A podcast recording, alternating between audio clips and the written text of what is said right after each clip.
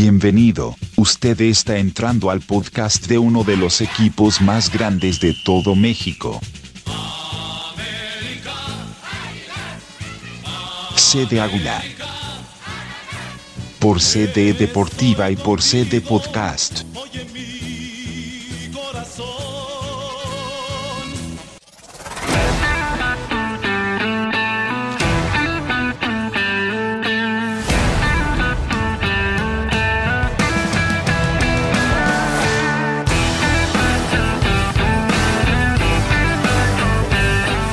Tal amigos y amigas de Sede Deportiva? Bienvenidos a un programa más, a, este, a esta bonita sección de Sede Águila, un espacio solamente para los fans americanistas. Y bueno, aquí con pura gente decente, gente fina, que importa los colores azul crema.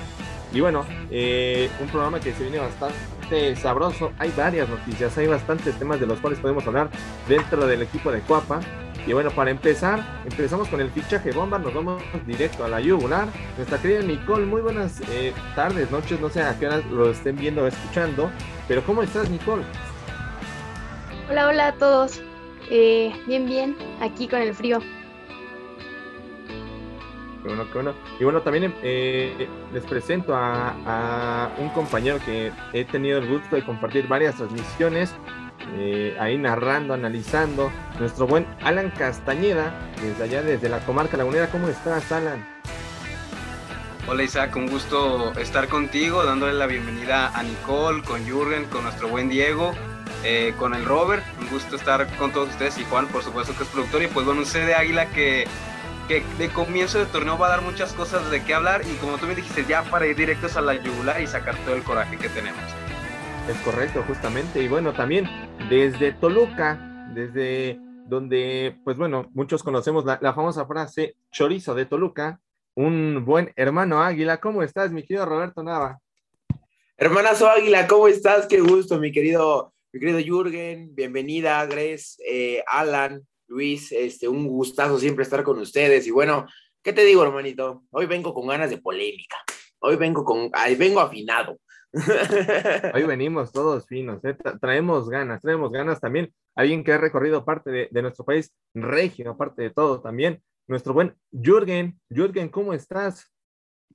Muy bien, muy bien, hermano. Muchísimas gracias. Un gustazo estar aquí contigo, también con Alan Castañeda, eh, Nicole, un bienvenida, por cierto, en tu debut aquí en sede, en sede Águilas, también a, a Luis eh, Diego Rodríguez y a Robert Nava también hasta, hasta Toluca. Un gustazo, la verdad eh, como ya lo comentaban mis compañeros, y bueno, también por cierto a Juan Carlos Vera, nuestro productor, que sin él esto no sería posible, pero un gustazo y muchísimas cosas de qué hablar, bastantito nos ha dejado, y eso que es la primera jornada, eh, señoras y señores, eh, definitivamente vengo como todos con el ánimo de, de, platicar, de hablar y ya de iniciar esto porque hay bastantita tela de qué cortar en varias categorías, incluyendo la femenil, así que bueno, un gustazo, hermano.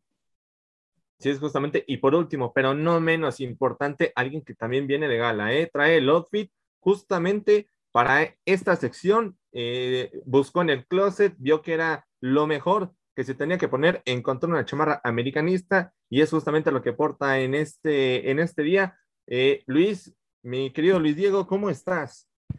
Pues hoy me puse muy fresco, estoy muy bien. Hace frío y no específicamente el frío de la cima que me gustaría tener, hace frío Aquí en el sur de la Ciudad de México justamente estoy desde Cuapa.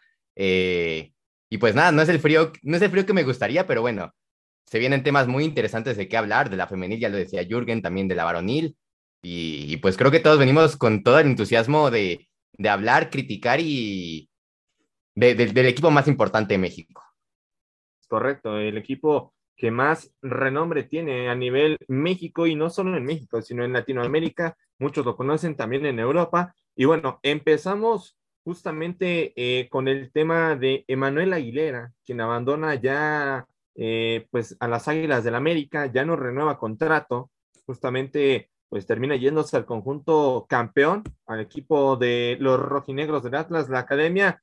Eh, Diego, creo que un, un, jugador bastante importante para América en las últimas temporadas, sin embargo, un poco de lesiones creo que no le han ayudado mucho y creo que pues de la, de la manera se va Emanuel Aguilera. Bueno, en lo personal no consideraría el, eh, eh, el calificativo importante, sin embargo fue un jugador cumplidor, regular y hasta ahí lo dejaría. Sin embargo, me parece que todavía le faltó dar un escalón para ser un, un central más sólido en el Club América, hablando también de, del factor lesiones y de muchas cosas que, que arrastró en su estadio en el América. Fue un defensa cumplidor, sin embargo, creo que se pueden encontrar mejores defensas y creo que también por la edad termina su ciclo y es momento de buscar otros defensas. Justamente, eh, Nicole, un jugador como Emanuel Aguilera que nos regaló algunos títulos justamente eh, de Copa, nos regaló la decimotercer eh, estrella en el escudo, también pues el campeón de campeones, varios títulos que eh, cosechó Emanuel Aguilera, que tanto trabajo le costó al jugador argentino. Creo que pues tomar la decisión él solo de irse, para ti, ¿crees que fue lo mejor que se fue a Emanuel Aguilera en estas circunstancias o lo hubiera retenido? Pues yo creo que, como dice Diego, ahorita ya no era un jugador quizás importante en la plantilla, sin embargo sí era, en su momento fue alguien que, defendió bien los colores y, supo hacer su trabajo. Y quizás es momento de que, de que salga, de que explore otros retos y, en el América buscar quizás alguien más, más joven, eh, con aspiraciones creo que es buen momento de, que salga y darle un poco de juventud a la, a la central del América. Exactamente. Y bueno, también eh, eh, mi querido Jürgen, creo que, pues bueno, Emanuel Aguilera, bien lo decía, no fue ya en las últimas temporadas un jugador tan constante, las lesiones le empezaron a, pegar, pero creo que eh, su mejor momento sus mejores momentos fue aquí en, el equipo Surcrema. Me parece que pues también eso de que se vaya libre duele un poco, ¿no? A, algunos aficionados. Eh, he visto varios eh, tweets en los cuales pues muchos eh, están tristes porque se va Emanuel Aguilera, un jugador que en su momento marcó una muy buena estrella. Sí, totalmente. por ahí mencionábamos fuera del aire que, que en su momento Emma Aguilera junto a Bruno Valdés, hubo un momento donde para mí era una, la pareja top en el central en la Liga MX eh, estamos hablando, ¿no? Sobre todo en aquel 2018. Em, por ahí también hay algunos números, ¿no? Es el máximo, el segundo máximo goleador defensivo del América, el máximo goleador eh, Pampero en esa, en esa posición también. Em, entonces, bueno, dejó algo, Emma Aguilera, ahí estuvo en algunos títulos, tanto de liga como de copa. Y bueno, duele y, y digo, ya ahí la dejo votando, si da tiempo o si, si se puede, si la quieren, si la quieren contestar, pero yo más me pregunto, Isaac, ¿por qué se fue libre? O sea, ¿por qué fue la decisión de él de irse? ¿Qué vio en el América o qué le dijeron en el América? Eh, ¿Qué es lo que habrá sucedido precisamente o qué habrá vivido el mismo Emma Aguilera para que haya dicho ya no? No sé si es un tema también de presión, ¿no? De presión de que en el América poco a poco probablemente lo iban, ahí estaba uno de los jóvenes, Jordan Silva, ¿no? Que viene empujando ahí bastante fuerte la posición.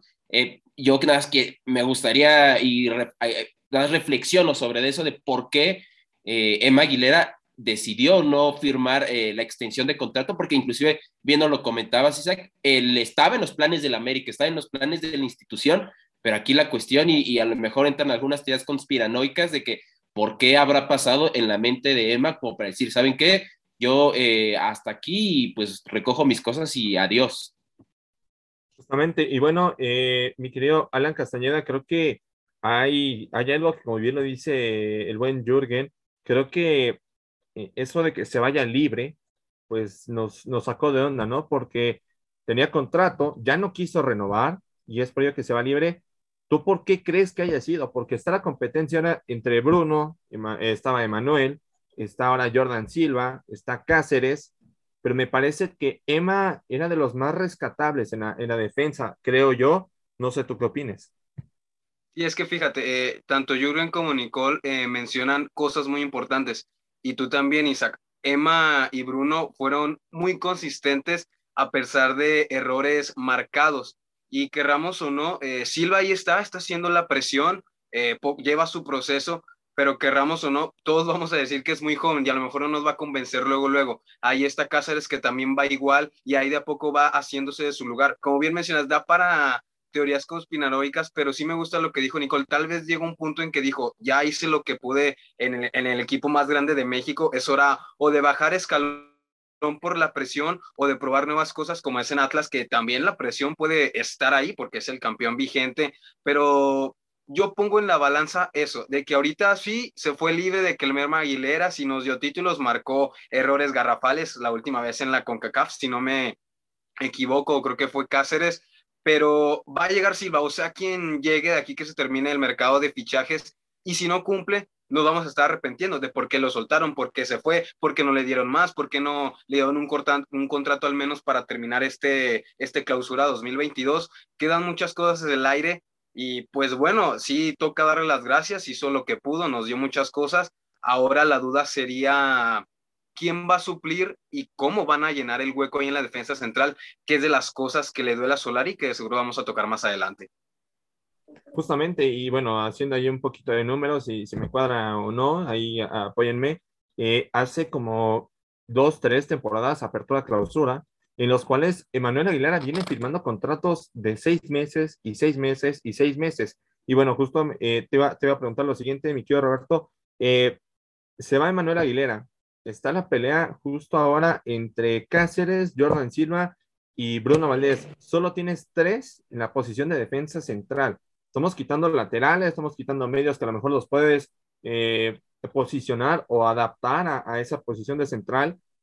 Eh, quedan, quedan ellos tres, pero ojo que, se puede venir otro fichaje y es justamente Jorge Meré, un central español de 24 años que justamente juega en el Colonia de, de la Bundesliga. Para ti, el que salga Manuel Aguilera y suponiendo que va a llegar este jugador, puede ser un buen fichaje. O sea, ¿crees que todo tiene sentido?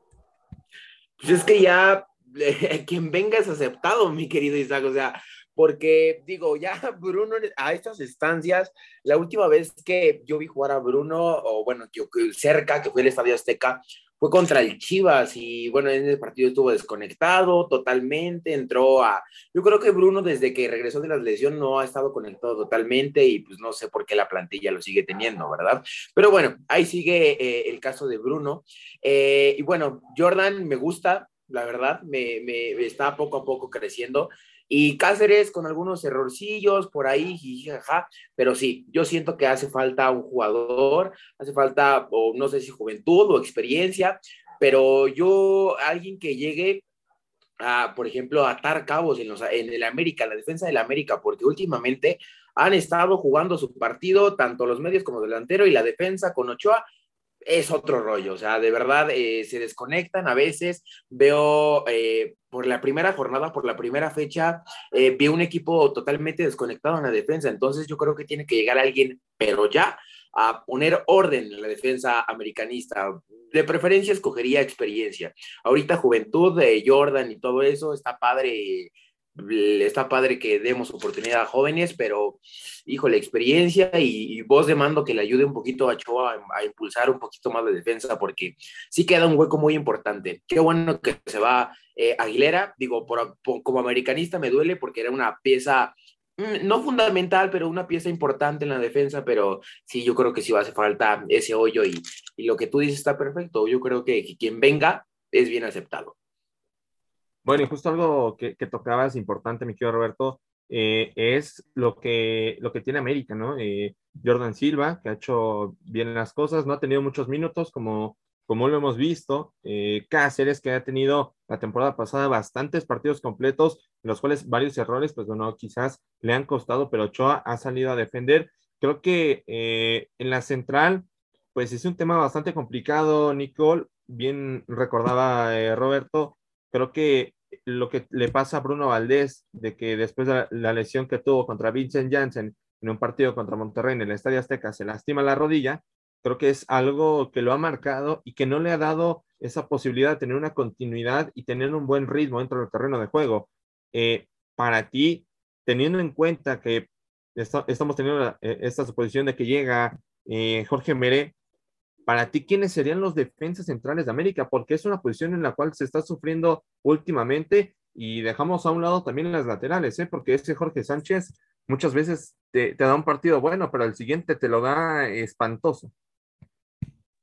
Sí, justamente eso, que en, la defensa se ve un partido bueno, un partido malo y desgraciadamente ahorita los centrales que están sea Jordan Silva o Cáceres, siento que no son un Bruno Valdés o un Emma Aguilera en su tiempo que les podías tener la seguridad y que puedes decir, sabes, confío en ellos y sé que van a resolver. Eh, entonces, siento que es un fichaje obligado, ya sea Jorge Meré o cualquier otro prospecto. Creo que sí, el, América está necesitado de, de nutrir esa defensa porque no están esos capitanes, digamos, o esas figuras que le den fuerza y, en que se pueda confiar en la defensa de la América. Como, como lo, lo hemos estado diciendo, creo que sí está débil la defensa y no, no se puede, pues no, no, conecta con el equipo. Así se juegue bien ofensivamente, eh, llega un error de Jorge Sánchez o de Cáceres que te viene perjudicando finales o partidos, el, que sea. Justamente, y, bueno, creo que ahí, Alan Castañeda, también preguntarte, ¿no? Eh, ya hablando un poco ahora, no de la central, sino ahora de los laterales, eh, pues bueno, tenemos a Chava Reyes, tenemos a Luis Fuentes, tenemos a Jorge Sánchez, tenemos a Miguel Ayón. Creo que, pues Miguel Ayón, a pesar de que ya es un jugador de, de avanzada edad para el fútbol profesional, creo que Miguel Ayón es de los mejores que tiene ahorita eh, el Club América como laterales, porque bien lo decía Nicole, bien lo decía eh, Roberto, bien, ahí lo comentábamos, Jorge Sánchez te da un partido bueno y el siguiente te lo da horrible. O sea, parece que es un niño de, tres años jugando contra señores de 20, se quita, da mal el pase, regala goles. Muchas veces Jorge Sánchez comete muchos errores, pero del otro lado tenemos un Luis Fuentes que ya no lo vemos como titular ahora que ha estado Solari, ya no ha estado tanto como titular. Llegó Chava Reyes, le empezó a pelear el puesto. Para ti también habría que hacer modificaciones en las laterales de, la América. Creo que eh, con lo que hay se puede jugar, pero hay que saber a quién poner. Sí, eh, eh, mencionas la lista de todos los, los que ocupan esa posición y te quedas pensando si de verdad es, es la defensa lateral de la América. Como bien mencionas, la Jun es el único que que puede cumplir a lo mejor por la historia, por lo que hizo en el pasado, si ya ahorita cuántos años tiene, a lo mejor ya hace un sprint y se queda ahí arriba de aquí que regrese. El chiste es ese, como vieron, son las que Solari sepa acomodar a los jugadores dependiendo de verdad la capacidad, las habilidades que les ve y que les cumplan. Es el caso de Jorge Sánchez que toda la liguilla aquella del 2019 ante Monterrey, no, muy bien, llega a la final, hace el error y cayó el siguiente torneo y hasta ahorita poco a poco lo vamos viendo resurgiendo. Ahí está Chava Reyes, que fue un buen refuerzo que Ramos, eh, hay que verlo así, claro, pero hay Fuentes también de a poco va poniendo su granito de arena. Todos coincidimos que la defensa es lo peor de la América, está súper poblado en la, en la media y en la delantera hay poco, pero hay material con el que trabajar. Con la defensa creo que hay duda en todas partes. Si acaso en la derecha, como lo ocupa Sánchez y Layún, y la que sí se puede cambiar, pues bueno, pero para darle esa rotación, qué bueno, que debemos ponernos exigentes. América, el único torneo que tiene esta temporada es la liga. Debería ya Solari no poner pretextos de que, ay, la CONCACAF o la Copa o en dado caso del Mundial de Clubes, de, ay, las piernas, las lesiones, sí, las lesiones, el COVID está, pero hay que saber dosificar a esos veintitantos, treinta y cacho ya jugadores por la nueva ampliación que dio eh, la Federación de los Jóvenes pues saberlos llevar para que así no vuelva a pasar eh, lo mismo de quedarnos en cuartos, de quedarse en cuartos. Justamente, ¿no? Eh, ya creo que para la afición azul crema eh, ya es necesario que América pase de los cuartos, que ya empiece a llegar a semifinales, que empiece a pelear una final, porque el proyecto de Soleri cuando llegó me parecía que era un proyecto bastante interesante, sin embargo, no le dieron la oportunidad de tener un plantel ad hoc a como él quería, llegó en el último minuto y se presentó en el equipo hizo un buen trabajo con lo que tenía. Ya pasaron dos temporadas de ello. Ya hay dos temporadas en las cuales Santiago Solari tiene la oportunidad de buscar algún jugador, de buscar piezas que le puedan ayudar, pero no ha podido concretar. Solari en liguilla es otro a comparación de lo que hace en el torneo regular. Y justo te pregunto, Jürgen, eh, lo que pasa y, lo que le comentaba Alan, creo que Miguel Ayun es de lo más rescatable en las laterales, a pesar de que es un jugador ya mayor, te hace buenos sprints, te hace muy buenas jugadas. Es un jugador que te sabe poner centros dentro del área en el momento adecuado al jugador adecuado y creo que eh, es algo que se le tiene que aprender. Sin embargo, del lado izquierdo, donde tenemos a Luis Fuentes y a Chava Reyes, creo que está muy fuerte la pelea, ¿no? Eh, y, creo que la ha dominado eh, Chava Reyes, por lo que hemos visto en el plantel de, Santiago Solari. Chava Reyes es el titular indiscutible para él. Sí, totalmente de acuerdo, ¿no? Eh, el tema con Chava Reyes es de que es un jugador de, que tiene esa habilidad que tienen los laterales modernos, ¿no? Que el lateral moderno es un jugador que te defiende y también te llega a línea de fondo. Eso es lo que hace Chavarríes y por la cual le, ha ganado esa, pues ese, esa partida, ¿no? Em, sobre todo a Luis Fuentes en este caso. Yo, eh, y de hecho, inclusive, ahorita que me estoy acordando en este momento, lo, lo llegó a utilizar eh, Solari también como extremo por izquierda, o sea, no nada más lo en algunos partidos, en algunos juegos, y, y esa es como que la, la versatilidad que tiene, ¿no? Creo que ese sector está muy bien competido, está muy bien protegido. También hay que mencionar, ¿no? Que Luis Fuentes es buen, es un buen lateral completamente, también no lo ha hecho mal. Así que a quien quieras que a quien quiera que pongas, a mí lo personal ya sería cuestión de gustos. A mí me gusta más eh, Chava Reyes, pero si pones a Luis Fuentes no va a haber ningún problema. El tema es eh, el otro extremo que como ya lo mencionaban ustedes, ¿no? Creo que el idóneo es la Yun, la Yun que manda esos servicios como ustedes lo mencionaban y muchos de esos servicios terminaron siendo pase a gol. Entonces creo que en esa parte de las, eh, de las laterales quizá no hay tanto problema, si bien a lo mejor sí podría que podrías necesitar un revulsivo, que ya lo tienes también con Jorge, eh, con Jorge Sánchez, ¿no? El tema es que Jorge Sánchez te da picos y después baja, picos, baja, picos, baja. O sea, en un momento es el máximo ganador en duelos defensivos de la liga, otro momento te comete errores en una final ese es el tema con Jorge Sánchez, que tiene, tiene momentos superlativos y momentos que terminan haciendo que al equipo le cuesten eh, los partidos, ¿no?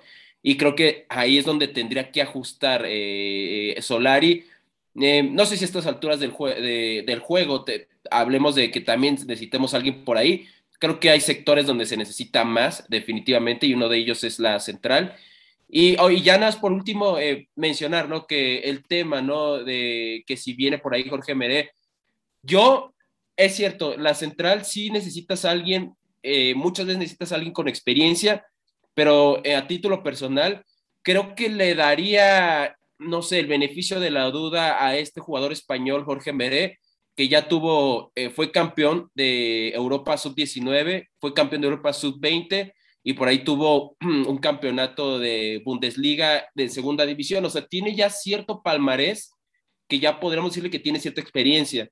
Eh, entonces yo podría, en caso de que se concrete a este jugador, podría dar eh, el beneficio de la duda, ¿no? Eh, igual a lo mejor y termina siendo una apuesta con Mateo Uribe, donde trajiste a un prospecto también, a un joven, y te terminó resultando, terminaste ganando dinero y además, pues bueno, pasó lo que pasó con el campeonato.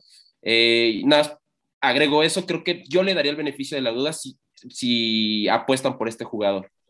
Justo recordar que eh, Mere viene del fútbol alemán, un fútbol en el cual se juega muy rápido, desde mucho contacto y la verdad tiene muy buen perfil este jugador de 24 años español. Y bueno, ya, ya brincando a la siguiente posición, me voy a quedar al último con los arqueros, vamos a ver ahí, que no hay, no hay tanto tema con Ochoa y Oscar Jiménez, pero eso lo vamos a dejar ya un poquito más para adelante. Eh, Diego, hay fichajes que van para la media cancha. Hay fichajes que ya se concretaron, hay otros que están en sí o no. Hay un volado en la media cancha. Eh, sin embargo, pues bueno, ya está eh, Valdés, ya justamente Diego Valdés, el nuevo 10 de la América, ya está en Coapa. También ya tenemos a Jonathan Dos Santos, un jugador que no pidió Santiago Solari, lo pidió el jefe de jefes, entonces ahí no pudo hacer nada Santiago Solari, pero también se vienen fichajes para la América y se está hablando también bastante de Alejandro Sendejas, que viene del Necaxa. Eh, hablamos justamente de Pablo Solari, un jugador de Colo Colo, que tiene solamente un año de experiencia en el fútbol profesional, tiene nueve goles, cinco asistencias en su, en su currículum. Y bueno, también hay otros jugadores que están eh, en el ojo de la América, ¿no? Están, por así llamarlo, en el ojo del huracán, eh, jugadores que se han caído, como el caso de Brian Ocampo, pero todavía se sigue sonando un poco. Para ti, ¿es necesario estar reforzando tanto la media cancha? Bueno, es que creo que el Club América reforzó la media cancha de manera incorrecta, porque todos los jugadores que fichan se centran en el medio campo. Hablamos de, de si ya tienes a un Richard Sánchez, un Pedro Aquino y un Santiago Naveda, como para qué fichas, o sea, no voy a decir que Diego Valdés es un mal jugador. Sin embargo, creo que si tenías que traer un jugador era para la banda derecha. ¿Para qué traes a Jonathan Dos Santos si puedes traer un jugador para la banda derecha con ese dinero del salario, con ese dinero con el que fichas a Diego Valdés?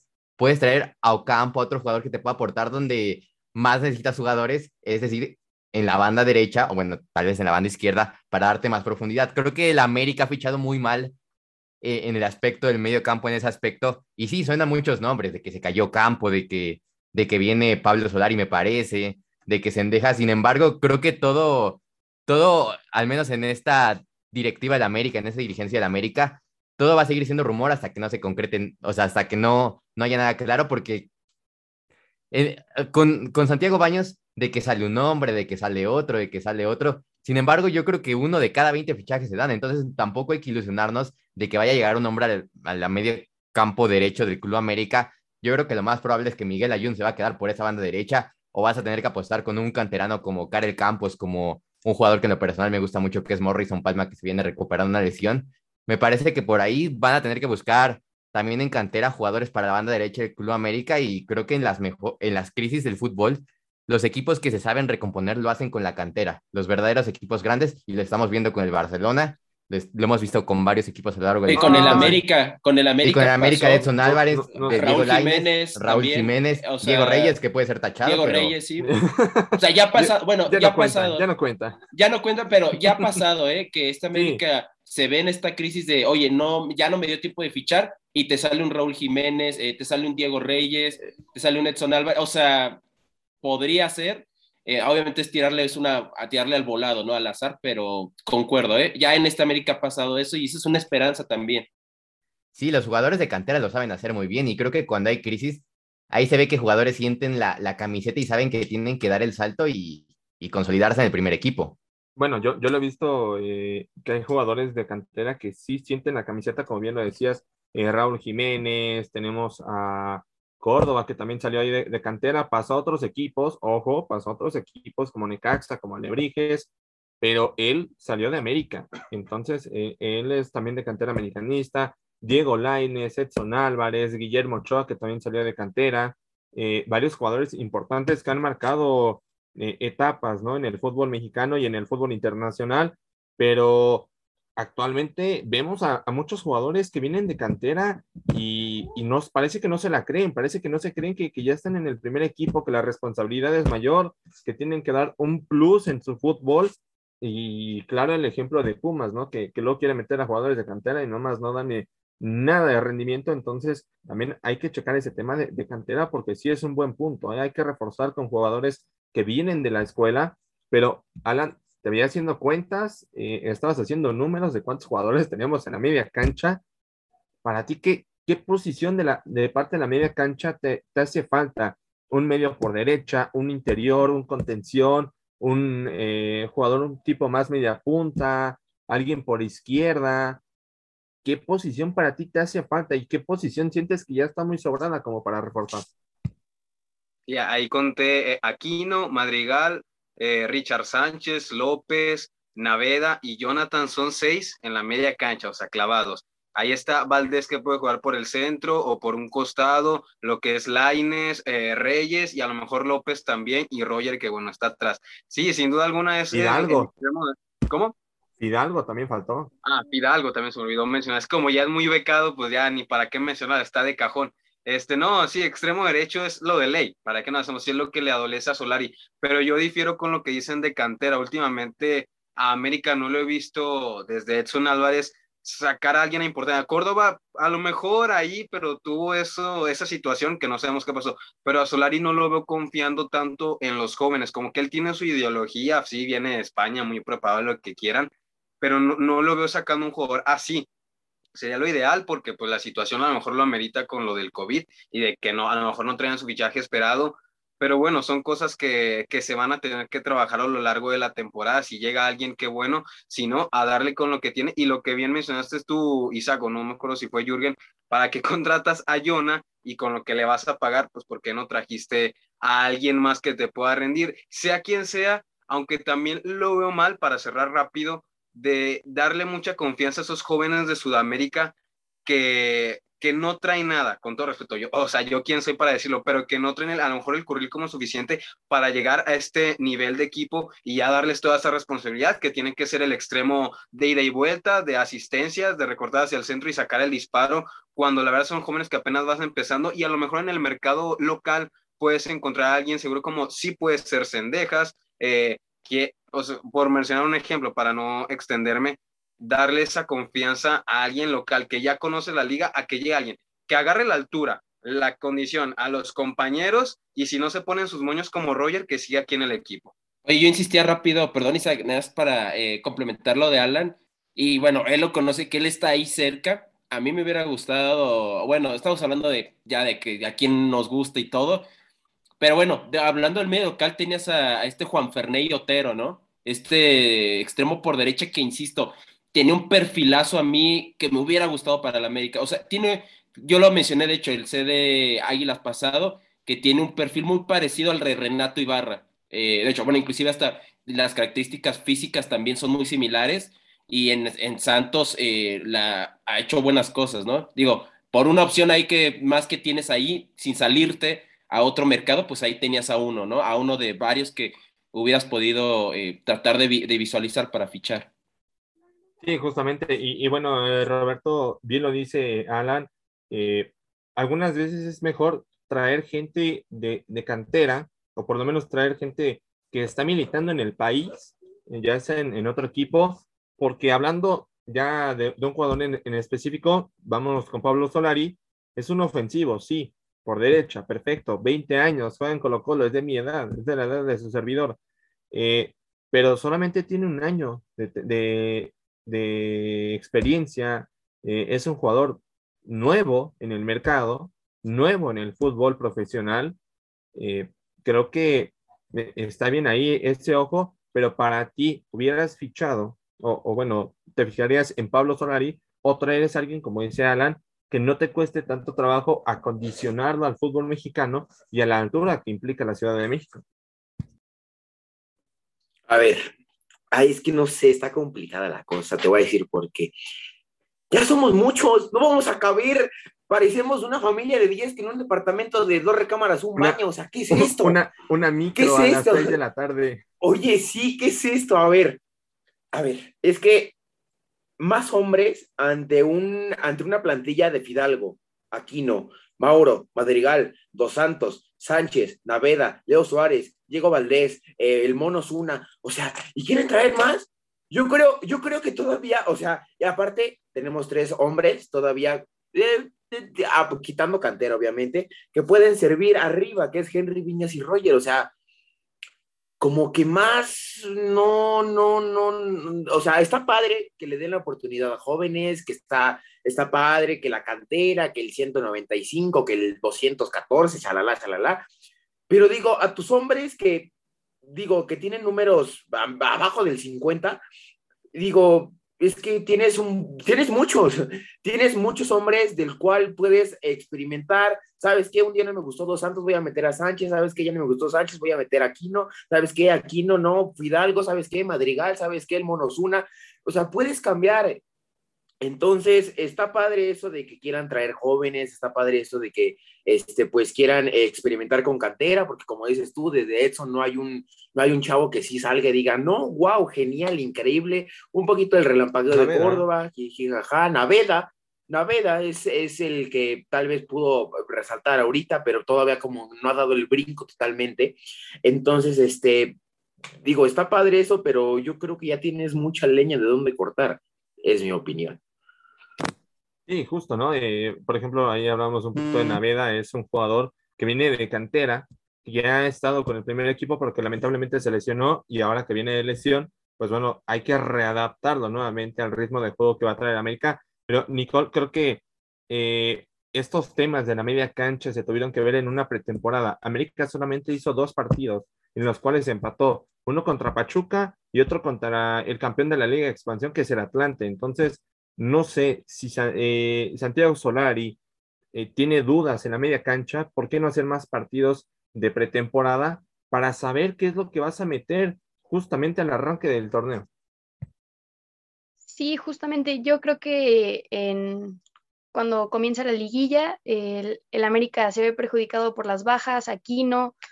Eh, siento que ya entra la duda de la media que hacer con ella, pero hoy en día, como han mencionado, hay muchos jugadores concentrados en esa posición. Y creo que mm, el América ahorita empezando el torneo no está como para experimentar con todo. Siento que aparte con el plazo que ya tiene Solari aquí, debería de tener un, pues un equipo más formado. Y como dices, si tenía ganas de experimentar con la plantilla era antes. Y no ahorita, creo que sí es más, lo veo como prioridad el buscarle un, un extremo por derecha y darle esa ofensiva al equipo y no quedarse tan plantado en, en el medio campo con teniendo tanto jugador, o sea, en verdad son muchos por una posición en vez de buscarle ir para adelante. Sí, justamente tienes muchos jugadores eh, eh, en esa posición que vas a tener que, buscar quiénes van a ser tus, titulares, ¿no? Quiénes vas a, tener de cajón para cualquier partido en la temporada regular y obviamente para la liguilla, esperando que no, no vuelva a pasar lo mismo de, de la temporada pasada. Y justamente haciendo un, un recuento de daños, tenemos a Jonathan Dos Santos, Diego Valdés, Alan Medina, Pedro Aquino, Fernando Madrigal, Hidalgo, Osuna, Richard Sánchez, Antonio Chucho López, Chava Reyes, Mauro Laines, Santiago El Pollo Naveda, Polo Ríos y Karel Campo. ¿Cuántos llevo aquí en la media cancha? Y de los cuales hemos visto que muchos hacen un partido bueno, uno malo y, todavía deja dudas la media cancha. Pero ahora vámonos, eh, Jürgen, a la parte ofensiva. Tienes jugadores en ofensiva que también Santiago Solari eh, mete mucho a, Henry Martin, pero tiene a Viñas y, todavía no se decide del todo por quién meter. Tenemos Roger Martínez, que sabemos que no es un centro delantero, para nada es un centro delantero. A Henry Martin, tenemos a Fede Viñas, tenemos a este joven igual de cantera, Luis Gutiérrez, tenemos a Román Martínez igual de cantera y Esteban Lozano, otro canterano. Tres canteranos, de los cuales muchos quizás no saben ni siquiera su existencia, pero de ahí tenemos Roger, Henry, Viñas y, ya, hasta ahí tenemos. Para ti, ¿quién es el titular o quiénes deberían ser los titulares en la zona ofensiva? Mira, eh, creo que esta zona también definitivamente, eh, bueno, le daré más prioridad a la defensa, ¿no?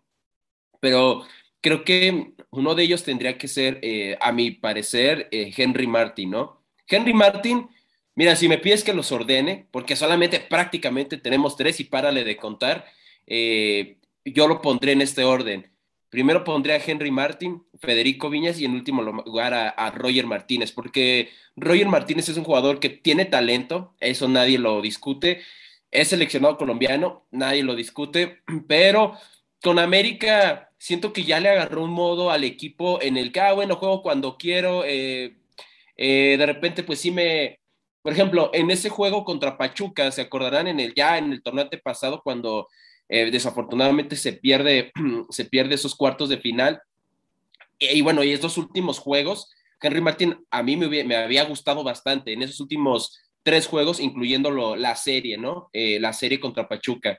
Eh, pero después se borró, o sea, desapareció y después también pasa muy similar a como sucede con otros jugadores, muy irregular Entonces yo pondría definitivamente a Federico Viñas casi no ha tenido oportunidades, eh, sobre todo en el torneo pasado, se las dio, eh, pero también de repente algunas, eh, algunas molestias físicas que tuvo el uruguayo y Henry Martin, pues creo que es el, menos peor, vamos a llamarlo así.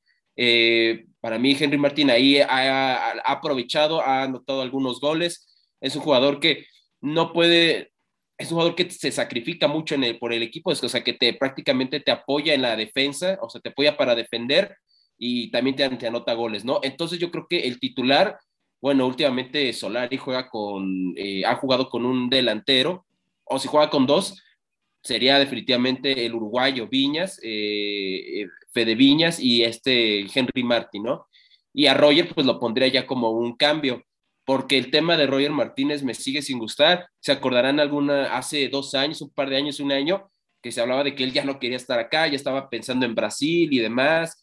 Entonces, ese tipo de cosas mm, yo creo que dan un poco de desconfianza. Por eso yo pondría, si juegas con dos delanteros, evidentemente a Viñas y a Henry Martí. Si juegas con uno, pondría primero a, Henry Martí. Justamente, bueno, ahí nuestra querida Nicole eh, quiere, quiere comentar algo. Sí, y concuerdo mucho con Jürgen. Yo creo que el, en el que podríamos confiar más es en, en Henry, que había estado haciendo las cosas bien. Pero, o sea, si vemos el último partido contra Puebla, ¿cuántos balones le llegaron? O sea, de verdad, no, balones no le llegan y pues, cómo podemos criticarlo de esa forma, ¿no? Entonces sí, hace falta, pero teniendo una buena estructura y haciendo buen funcionamiento del equipo, yo creo que Henry puede ser buen jugador y, y que te responde. Sí, totalmente, creo que ahí. No, y es que, es que quiero comentar algo. Muchas veces al delantero se le juzga, porque si es una posición donde se tienen que anotar goles y muchas cosas más, pero el delantero moderno ya no es el que te anota 50 goles por temporada, es el que te abre espacio, es el que abre oportunidades y por eso se le critica mucho a Henry Martin. Henry Martin es un jugador con características al estilo Oribe Peralta, que Oribe Peralta nunca fue el jugador que anotaba campeón goleador de Liga MX de 15 goles, nunca fue así Oribe Peralta. Sin embargo, te aportaba en ofensiva y parece que a Henry, a pesar de eso, no le llegan balones. no, y te juega bien de espaldas, igual, o sea, es un que es un, te jala la marca, concuerdo completamente ahí con lo que mencionas Luis y Nicole, o sea, es un jugador de mucho sacrificio, no es el killer que te va a anotar los 50 goles por temporada, los 10 goles por temporada, pero sí es el que es el que te va a abrir los espacios, el que te va a jalar la marca, el que va a generar esos desmarques de ruptura, eh, definitivamente. Eh, sí, concuerdo mucho, digamos que es mucho pundonor, vamos a llamarlo así, Henry Martin. Muy al estilo de Uribe. Y si al que te jala marcas no le llegan balones, ¿qué balones le van a llegar al que no te jala marcas? O sea, por eso, o sea, coincido completamente con Nicole y, y, y Jürgen en este aspecto. Y creo que muchas veces criticamos de más a Henry Martin. Bueno, a Henry y también a Viñas, ¿no? Es un jugador, otro jugador que, a pesar de que ha bajado un poco su rendimiento por cuestiones de COVID, eh, es un jugador que también te jala marcas. Como bien lo dices, Diego, ya no, actualmente ya no hay muchos delanteros que te metan 20 goles, 30 goles por torneo. Ya eso empieza a dejar de existir eh, en cierto momento, al menos en el fútbol mexicano. Y bueno, en cierto punto, pues qué malo, ¿no? Porque nos encantaría ver delanteros que sí golearan, que, tuvieran esos títulos, pero bueno, creo que al final eh, es eso trabajo actualmente, ¿no? Ya no es el mismo desempeño como antes en el fútbol. Antes era más de toque, ahorita eh, un, un, visor se fija más si tienes un jugador rápido o lento. Creo que es lo, primero que ven. Ahora, les pregunto a Alan y a Robert el caso de, de, este Roger Martínez. ¿Qué hacemos con, con Roger? Eh, América lo quiere vender, ya no se está tan a gusto, la afición ya no lo quiere. Hay mucha afición que, que ya lo quiere fuera, hay otros pocos que todavía lo quieren dentro del equipo, que les convence, que les encanta cómo juega, pero ¿ustedes qué opinan?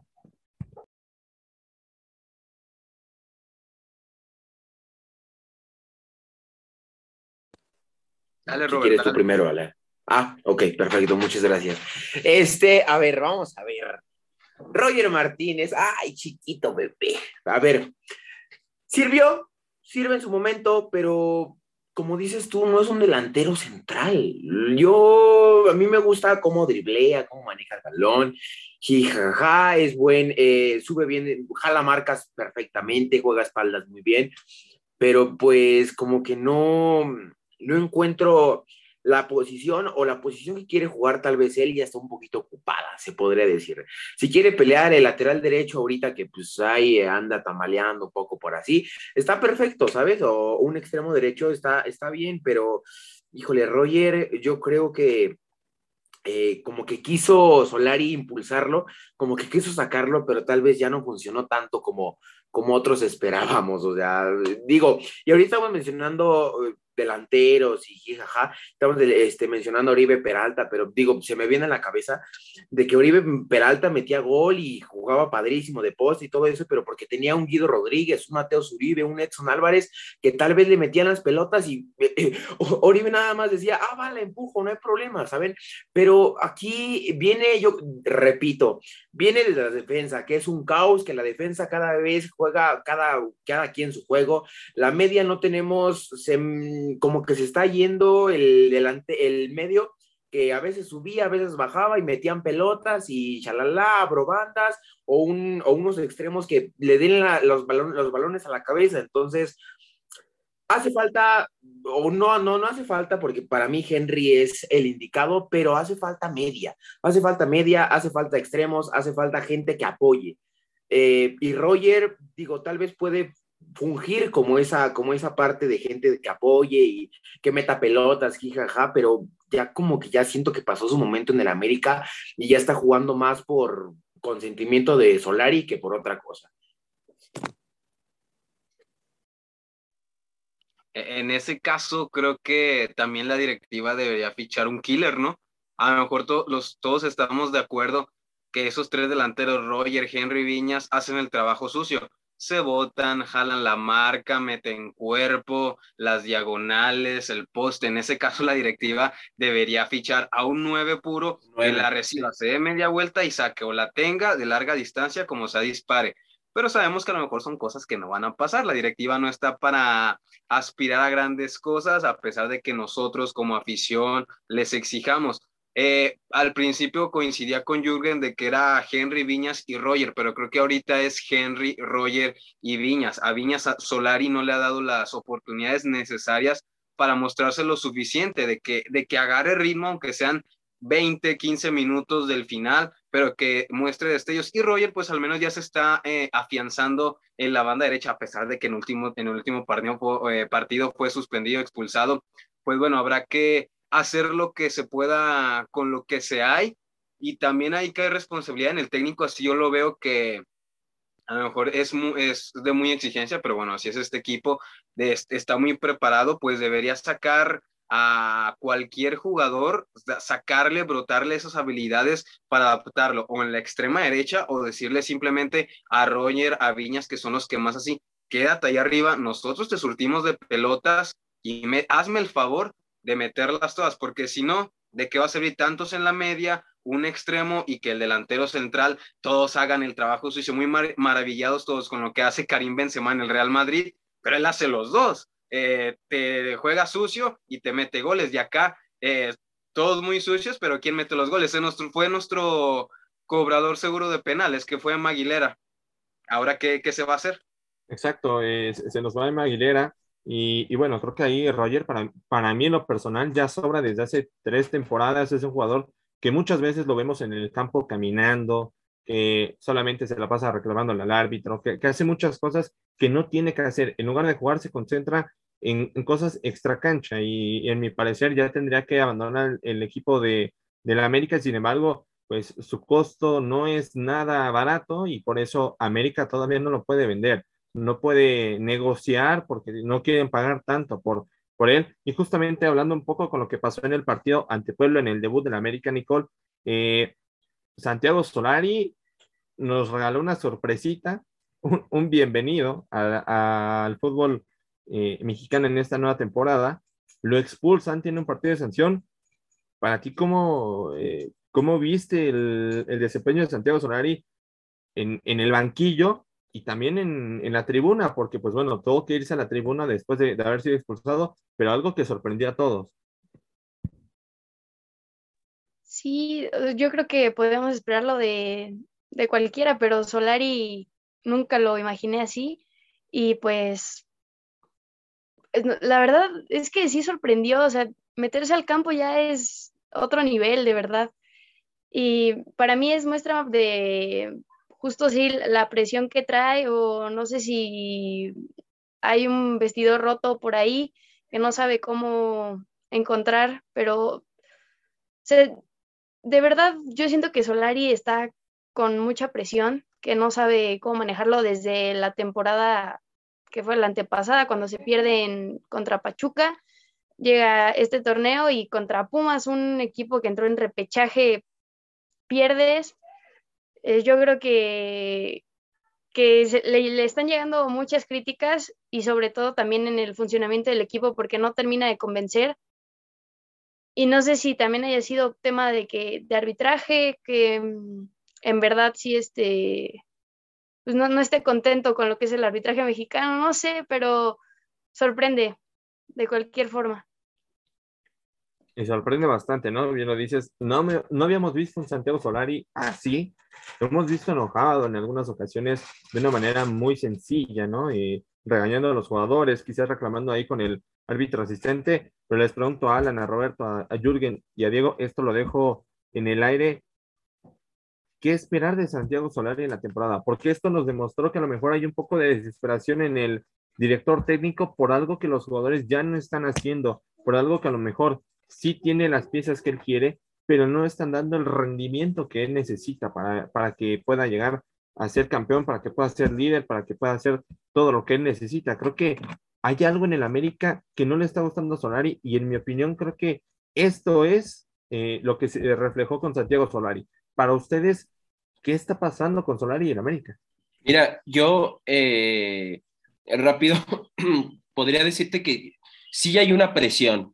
Em, por ahí puede surgir el comentario que, oye, pues si hablamos de presión, Solari viene del Real Madrid y ahí hay presión, lo cual estoy de acuerdo, estoy de acuerdo, pero la, preconcepción que se tenía eh, de Solari en el Real Madrid a la que se le tiene en América es muy diferente. ¿A qué voy con esto? Que en el Real Madrid se le veía como un técnico casi interino, eh, un técnico que, ah, bueno, va a estar de pasada y y tenía la presión de un técnico que va a estar repasado. Bueno, aquí en el América se le está viendo y se le ve como el técnico que debe de llevar a las Águilas por la 14, ¿no? Prácticamente, no hay más. Eh, eso ya lo está empezando a sentir, me da esa impresión Solari, ¿no? Eh, y al menos lo vimos ahí totalmente, que salió como un verdadero demonio ahí al terreno de juego y, casi casi se quería comer ahí al, al árbitro central. Eh, sabe, una, sabe que ya, ya tuvo dos temporadas, eh, ya tuvo dos temporadas en las que debió ya haber aprendido que no es fácil, el, tema es diferente a la Liga MX con esto tema de sistema de playoffs y no es como el sistema europeo, ya lo hemos hablado muchas veces. Y la otra es que la directiva, ¿qué herramientas le está dando, no? O sea, ¿será realmente las herramientas que Solari tiene en su mente para poder llevar al equipo eh, o sea, será lo que él pidió, mejor dicho. Tú ya contestaste parte de esa pregunta, y cuando comentabas de que allá, de allá arriba, ¿no? Azcárraga, eh, prácticamente fue el que dijo, oye, pues traigan a, Jonathan, no me importa si lo quiere Solari. Bueno, ahí, ahí, ahí, está parte de la pregunta contestada, ¿no? Entonces, eso se le junta a Solari, no le traen a lo mejor lo que él quiere exactamente, más la presión de que ya es la tercera temporada y ya tiene que dar sí o sí el resultado, ya la curva de aprendizaje tuvo que estar completa. Creo que es, eso le está teniendo a Solari estrés y eh, ese vaso se terminó derramando cuando salió en el terreno de juego a, casi quererse a comer al, al, árbitro central. Entonces, eso creo que es lo que está pasando con Solari, que se le está empezando a salir estas cosas de la mano no sé si hay un tema de vestidor, no creo, me da, no, la verdad no creo que no lo sé, con lo de Córdoba, lo de Emma, podemos empezar a sospechar, pero quiero pensar que no, aunque me puedo equivocar. Y se me, a mí pienso yo que es un tema más de la presión, eh, de la presión en cuanto a resultados con el América, la prensa, la afición y, y, lo que representa el América en general, ¿no? Que es este tema, es una de las, es la para mí la, la silla más picante de la, de la Liga MX a nivel de clubes, eh, quizá después de la selección. Eh, bueno, sí, después de la selección eh, vendría el América, entonces creo que esas cosas, esos factores se le están empezando a juntar a Solari. Y bueno, el trabajo de Solari, pues podríamos criticar a Santiago Baños y después Santiago Baños irnos a Azcárraga y mil cosas más, pero dentro del mismo trabajo de Solari, algo que, que está muy claro es que yo creo que él nos esperaba la presión que está teniendo en el Club América.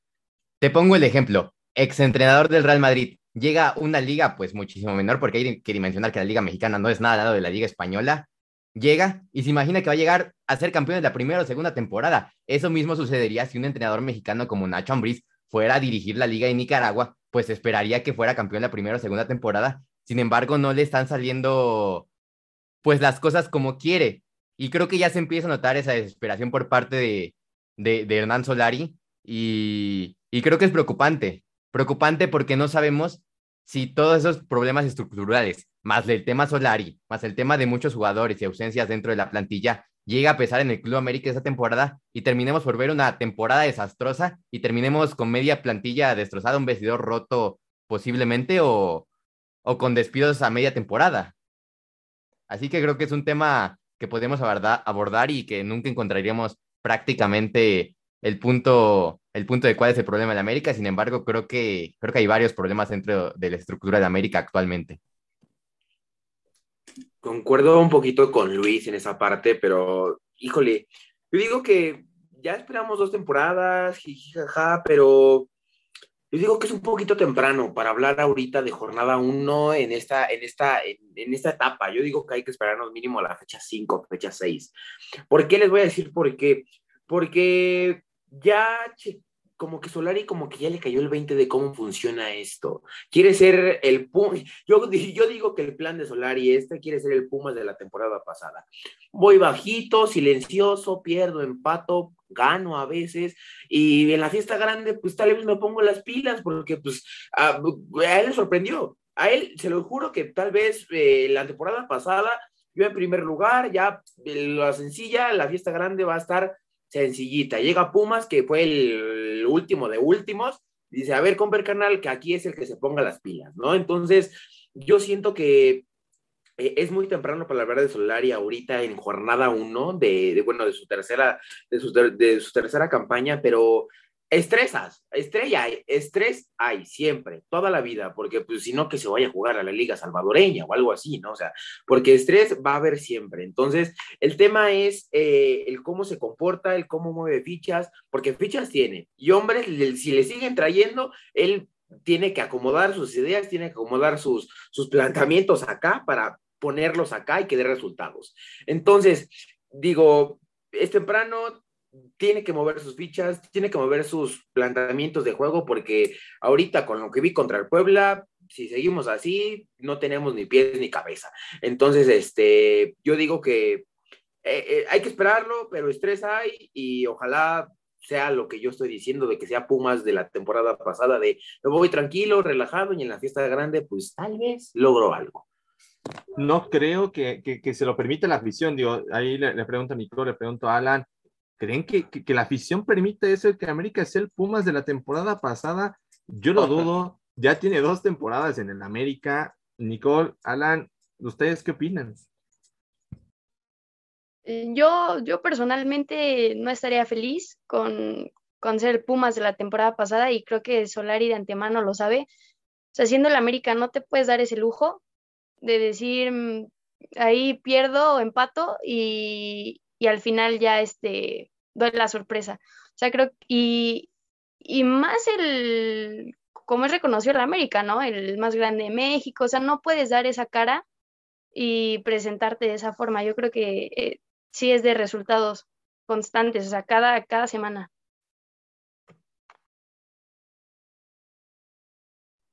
Sí, eh, es que son, son, muchas cosas para igual no extenderme. Lo que dijo Roberto es muy cierto. No podemos juzgarlo tan pronto. Fecha 1, eh, este fin de semana no van a jugar por temas de acondicionamiento del Mazatlán. Y hasta la fecha 3-4 va a jugar Valdés, puede que ya esté Jonah. Y de aquí que llegue a lo mejor uno que otro refuerzo, puede ser otro de otro defensa, incluso un delantero o el extremo derecho que tanto se necesita.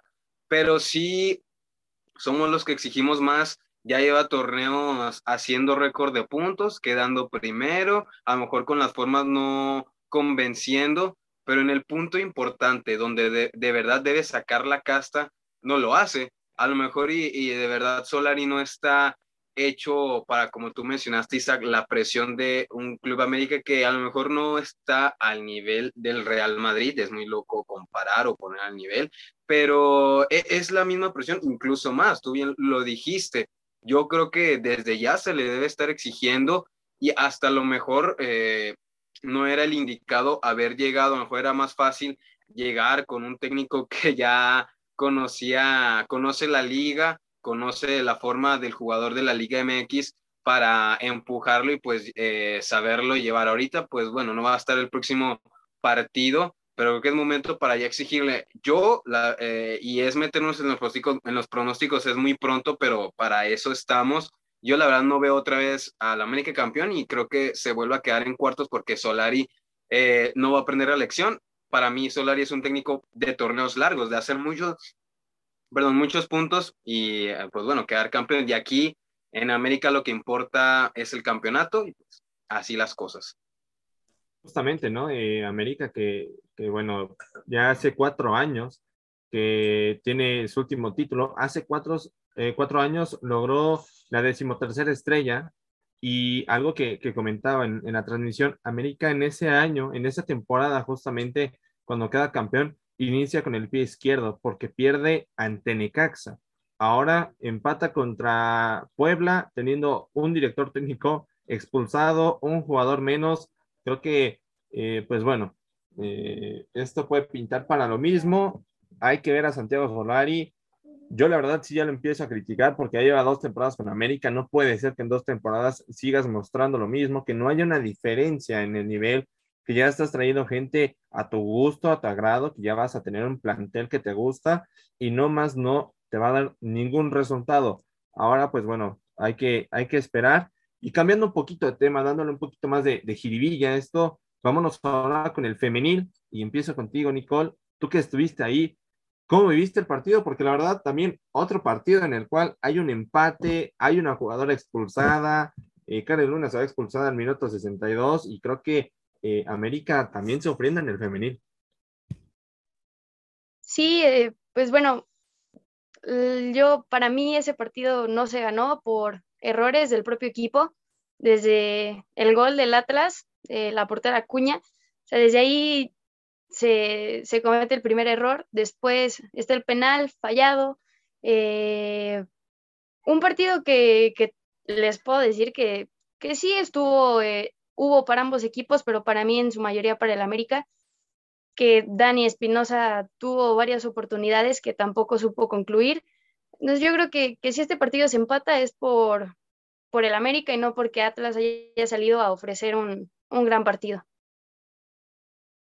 Justamente, ¿no? Eh, Atlas no tuvo un gran partido, aprovechó el error de Natalia Cuña en los primeros minutos y con eso le bastó. Sin embargo, Diego, creo que América Femenil tiene un plantel excepcional. Me atrevo a decir que por eh, peso, si, lo comparamos así, un equipo más pesado el femenil que el varonil.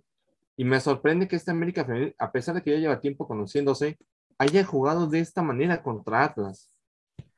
Así es, creo que son errores, o al menos ese, esa espinita que no se ha quitado Craig Harrington de la, de la contundencia con Dani Espinosa y de que no ha encontrado su socia ideal.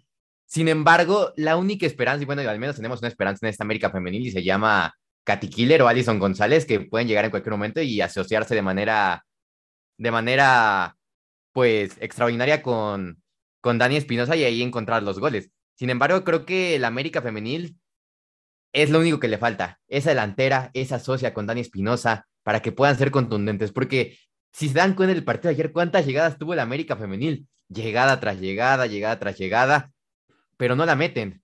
Así que bueno, la esperanza aquí, la lucecita de esperanza, es Katy Martínez, que esperemos que, que llegue y cuando llegue, llegue conectada. Y también Alison González, cuando llegue en las próximas semanas o meses, pues llegue a anotar goles que son para, que, para lo que las trajeron. Y creo que, creo que si resulta, va a ser un América imparable. Sin embargo, con Dani Espinosa sola arriba, le va a costar mucho.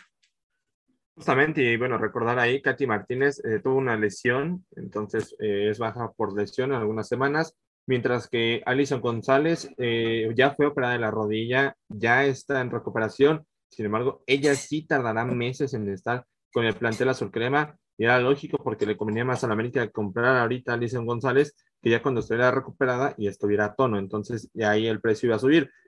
Roberto, creo que un América femenil que no estuvo en la cancha en mucho tiempo del partido, porque Atlas eh, sabemos que tiene un, plantel ahora un poco más desmantelado, ¿no? Ya no está Lison González, su director técnico ya no está, Entonces, un Atlas que por lo menos esperábamos que fuera un rival totalmente fácil para América y terminó siendo lo contrario. Dicen por ahí, Miguel Isaac, que no hay rival, no hay, no hay rival pequeño, pero bueno, sí, un Atlas, concuerdo contigo, totalmente eh, desmontado, mi palabra es desmontado, de ya le quitaron piezas y ahora con lo que tienes, pues vas, vas, ¿no? Y América con que le invirtieron la cartera, eh, le metieron billete a América femenil y pues un Atlas que le jugó casi casi al tú por tú, con un América desaparecido completamente. Y bueno, eh, ahorita que están hablando de la ofensiva de, de América Femenil y todo eso, eh, se me viene a la cabeza un dicho en el fútbol que dice que para un buen goleador tiene que, un, tiene que haber un buen asistidor. Entonces, yo creo que a, Espinosa le falta eso, una, una jugadora que con simplemente la mirada, con un con, eh, con sus movimientos, que se, que se entiendan, que haya química entre ellas, ¿Para qué? Para tener un América goleador. Porque eso es, eso es lo que pasa. Espinosa es una excelente delantera, me encanta en lo personal, eh, y, pero, pero, le hace falta alguien con el que simplemente con la ceja, con el ojo, con una seña o cómo se mueva, le entienda a Espinosa para poner el balón ahí y adelante, o que ella ponga los balones. Entonces, lo que le falta a la América Femenil es conseguir un, una, una jugadora con la que se entiendan completamente Espinosa y bueno, ya sea Katy o Allison o, o, la, o la que venga, ¿no? Entonces, pues adelante.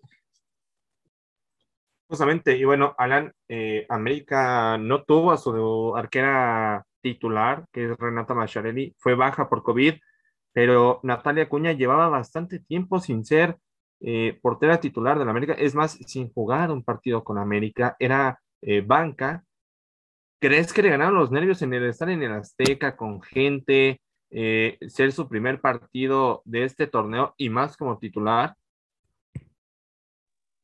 Parece hasta una analogía del, del, equipo varonil, porque es Ochoa Marchesín de titular y ahí estaba Jiménez, pero respondía y lo trasladamos acá al femenil. Es buen punto el que tocas después de tanto tiempo sin jugar, de ser una suplente que, que puede cumplir y ahora arrancando la temporada que vas a ser titular y con la gente y a lo mejor, como vienes ante un Atlas que se creía que era un equipo sencillo de, de ganar, pues resulta todo lo contrario. Los nervios, creo que hay que dar un poquito de calma a las jugadoras de Craig Harrington, empezar que, que se amalgamen por completo, de que Katy se integre también, Alison González, de que la media cancha esté a tono. Creo que a partir de ahí, de la jornada 3, 4, para tampoco ser tan solapadores, podamos ver un equipo que de verdad funcione en cada área y cumpla con las expectativas que ya para la América, eh, más bien, también para el femenil ya hay que subir, ya le tienen que empezar a pelear tanto a las Amazonas como a las Rayadas.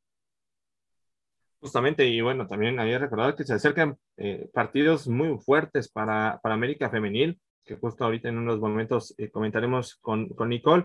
Jürgen, eh, tú viviste el partido, también lo, lo viviste, estuvimos acá en, en sede femenil. Creo que pues la defensa también ahí teniendo bastantes errores, ¿no? Cometiendo errores Karen Luna, que termina siendo expulsada por doble tarjeta amarilla, Joanny Farias, que falla el penal, eh, Jocelyn Oregel, que tuvo un perfil bajo, cumplió, pero tuvo un perfil bajo, eh, una defensa y en general un equipo americanista que por mucho tiempo no sabía cómo salir de la media cancha. Sí, concuerdo. Eh, de hecho, por ahí comentábamos, ¿no? Que se nos hizo raro que este América de Craig Harrington jugara con una línea de tres. Ya lo mencionábamos que la, entre las posibles causas era, es que las que tenías, muchas de, las, de, la, de los varios fichajes, perdón, eh, que, que hizo este equipo, no, no jugaron este duelo por el tema de registros y demás, algunas molestias, lesiones, ¿no? Como el tema de Katy Killer, que lo de, lo de Katy va a ser eh, al corto plazo, lo vamos a tener ya próximamente. Lo de Allison sí va a ser más largo, va a ser un proceso más largo. Eh, creo que ese parado no ayudó mucho, ¿no? Ahí tenías, yo por ahí le comentaba, ¿no? tenías, por ejemplo, a una, a una jugadora como Selene Valera, ¿no? Que la hubieras podido utilizar con una línea de cuatro. Selene ya ha estado mucho, sobre todo en el sector por la derecha, tanto en la central como también lateral. A mí me gusta mucho como lateral. De hecho, en el América, eh, sobre todo eh, en esta época cuando fue titular, eh, llegó a ser, se afianzó totalmente de esa lateral por derecha, ¿no? Entonces, creo que mucho fue eso, eh, mucho fue eso, el error por ahí de, de Acuña, que era un error de trámite, me da la impresión, yo por ahí se los comentaba compañeros y compañera que, que es, es, un tema, me da la impresión de, de que era nueva, o sea, fue, es un tema, debutó en esta liga y ahí pues los nervios le terminaron jugando muy mal y, bueno, terminó anotando el Atlas. Atlas supo jugar bien esa ventaja, eh, no tuvo una situaciones tan claras, por ahí Inturbide eh, tuvo una que terminó siendo fuera de lugar, pero una de las jugadoras, de las jugadoras más peligrosas eh, del equipo rojinegro. Y ya después América se cansó de fallar, sobre todo con Dani Espinosa. Sara Luber para mí, a mí me gusta mucho cómo juega, fue, tuvo un juegazo, pero me gusta más como extrema por derecha, ¿no? Eh, que te desborde por las bandas, no se me hace más como una delantera, eh, no la pondría como delantera, sino por la velocidad la pondría más eh, por la, esa banda de la derecha.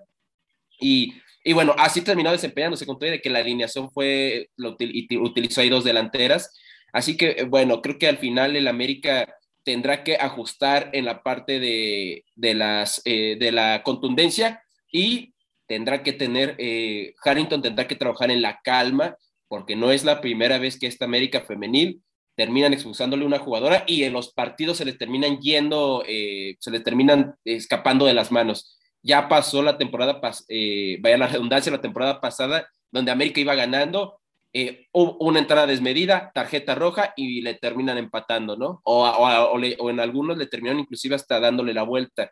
me acuerdo de ese juego con Toluca Femenina. Entonces creo que son cosas muy puntuales que tendrá que Harrington que trabajar y a diferencia de Solari, sí creo que Harrington tiene más de dónde echar mano, eh, de dónde echar mano y de dónde poder desplegar más el estilo que él quiere, ¿no? Que es un estilo ofensivo, él lo ha dicho, eh, un estilo de ataque. Entonces, creo que en el, hay el timonazo en América femenil puede ser un poco más sencillo, definitivamente. Justamente, bueno, después de, lo visto en, el Azteca con América Femenina ante, ante el Atlas, pues eh, hay que tener eso muy en claro, ¿no? La mentalidad de no desesperarse, tener un poco más de conexión en el partido.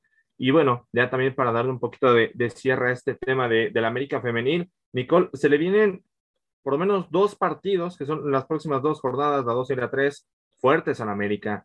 Eh, la siguiente semana, este sábado, enfrenta a Pumas en el Estadio Olímpico Universitario y después, dentro de 15 días, justamente el lunes 24 de enero, recibe al equipo campeón, recibe a Rayadas. Con lo visto en el Azteca, eh, frente a Atlas, ¿cómo ves al América para estos dos partidos? Porque no son partidos sencillos, son partidos fuertes y son rivales también fuertes. Sí, como, o sea, siendo Pumas América, sean las condiciones en las que esté el equipo, a fin de cuentas es un clásico y siento que se saca la garra y, se juega diferente.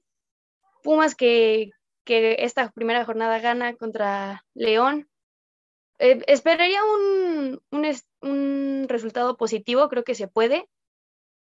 Eh, y contra Monterrey sí lo veo un poquito más difícil, la verdad. Aunque más que nada por las bajas, porque los refuerzos aún no están listos. Ah, creo que, que, sí viene un poquito más fuerte Monterrey, aunque se le puede dar pelea, claro, veo más un resultado más favorable para, para las del norte. Y justamente, pues sí, eh, tiene que, darlo todo la América, ¿no? Y, bueno, ya para cerrar, así como, como todo lo bueno tiene un inicio, pues también aquí hay, hay un final. Eh, ya para cerrar el programa, eh, justamente te pregunto, Nicole, eh, pues, ¿cuál es tu pronóstico para el siguiente partido de América Femenil, que es contra Pumas, y del América Varonil, que justamente, pues, es también otro duelo fuerte? Pues yo creo que para el, el femenil me voy a ir un 2-1, 2-1 a favor América. El varonil, yo creo que se gana, sí se gana. Un 2-0. Va contra el Atlas, va contra el campeón. Sí, yo, yo creo que me voy, a, me voy a aventurar y voy a decir un 2-0, 2-1 igual para ambos.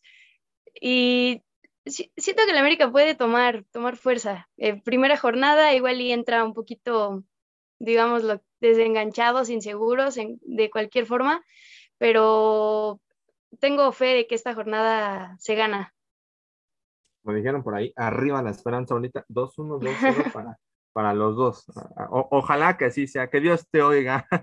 Eh, Roberto Nava, eh, pues bueno, ¿qué, ¿cuál es tu pronóstico para el América Atlas varonil y también para el Pumas América femenil?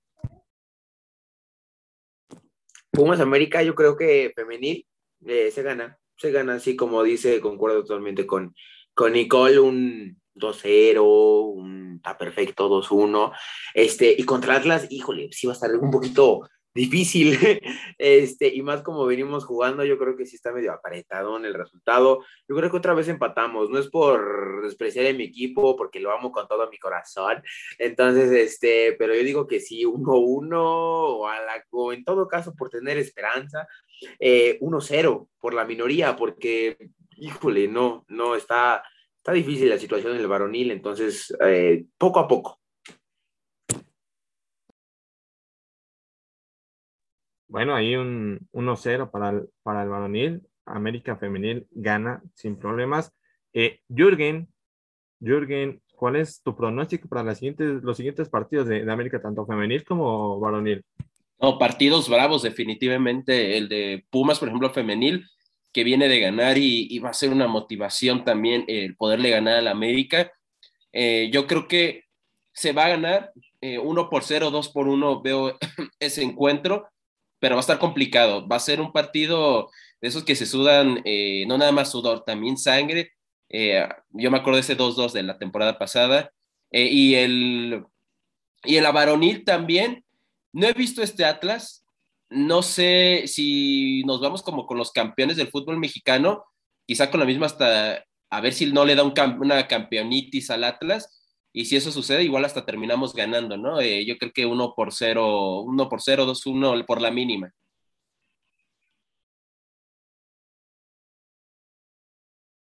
Ok, muy, muy, muy, tentador ese, ese pronóstico. Alan Castañeda, igual, ¿cuál, es tu pronóstico para esta siguiente jornada? Que América va a descansar este fin de semana el varonil y hasta la siguiente se presenta contra Atlas. Sí, con la femenil un juego bravo, bueno, los dos van a ser bravos, eh, pero con, en la femenil yo veo una victoria más clara, difícil, sí, de 1-0, 2-1 coincidió con mis compañeros, pero en la varonil yo prefiero darle el beneficio de la duda al campeón, porque ha tenido un buen proceso desde hace tiempo Diego Coca con los jugadores y creo que están emocionados. Eh, eh, por empezar este torneo y así como anda la América, un empate es lo que veo más probable para el varonil. Empate. Vamos a ver. Diego, cierras tú con, tu pronóstico para las siguientes jornadas. Empezando por la femenil, a mí no me gusta decir números porque, la verdad estoy saladísimo. La quiniela C deportiva me respalda de que quedé creo que en penúltimo. Sin embargo, creo que la femenil se va, se va, a empatar. Eh, no sé, siento que a la América le pesa a veces la cancha, la cancha de, bueno, jugar de visita contra Pumas, que creo que van de visita en esta ocasión, si mal no recuerdo. Creo que es una cancha que le pesa la visita y también, pues Pumas siempre se crece cuando juega contra el América en femenil, así que yo lo veo ahí por un empate. Y en la varonil, ahí sí creo que va a ganar el Atlas, considerando que viene de ser campeón. El América cuando tiene, bueno, no va a tener juego esta fecha, prácticamente van a jugar dentro de dos semanas. Entonces ese parón de juego y ese tipo de parones de juego siempre le terminan por perjudicar al América, entonces no creo que saque la victoria en esta ocasión contra el Atlas, entonces me voy con un empate y una derrota. Y, bueno, ojalá que me equivoque. Vamos a, ver cómo, cómo está. Eh, si me lo preguntan a mí, yo creo que América le gana a Pumas en el femenil, igual 2-0, me voy con el mismo pronóstico de, de Nicole. Y en el varonil, América va como local en el Estadio Azteca, muchas veces al Atlas le ha costado trabajo jugar en el Azteca. Entonces, me voy a ir con una victoria del América Varonil, 2 a 0 también, 2 a 0 para los dos. Vámonos con un 2 a 0, a ver qué tal le va Santiago Solari y a Craig Harrington. Y bueno, ya para despedirnos, ahora sí, ya para darle cierre y carpetazo a este programa, eh, pues bueno, Nicole, tus últimos comentarios también, tus redes sociales para que la gente te siga. Pues nada, muchas gracias por, por tenerme aquí. Un placer con, compartir con todos ustedes. Esperemos y salgan los resultados, confíen en mí, va a ganar el América. y pues me pueden encontrar en, escuchar en sede deportiva aquí, también femenil, con balón desviado también y eh, como Nicole Gres en todas mis redes sociales. Hasta luego, bye bye.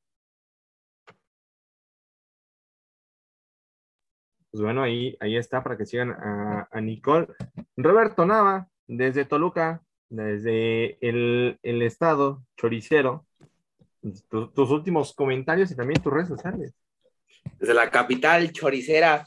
Este, pues nada más, eh, poco a poco proceso, va empezando esto, no se estresen aficionados americanistas, no se estresen todos sobre la marcha y si no, pues ya rodarán cabezas a la mitad de la campaña. Este, no se preocupen, todo bien.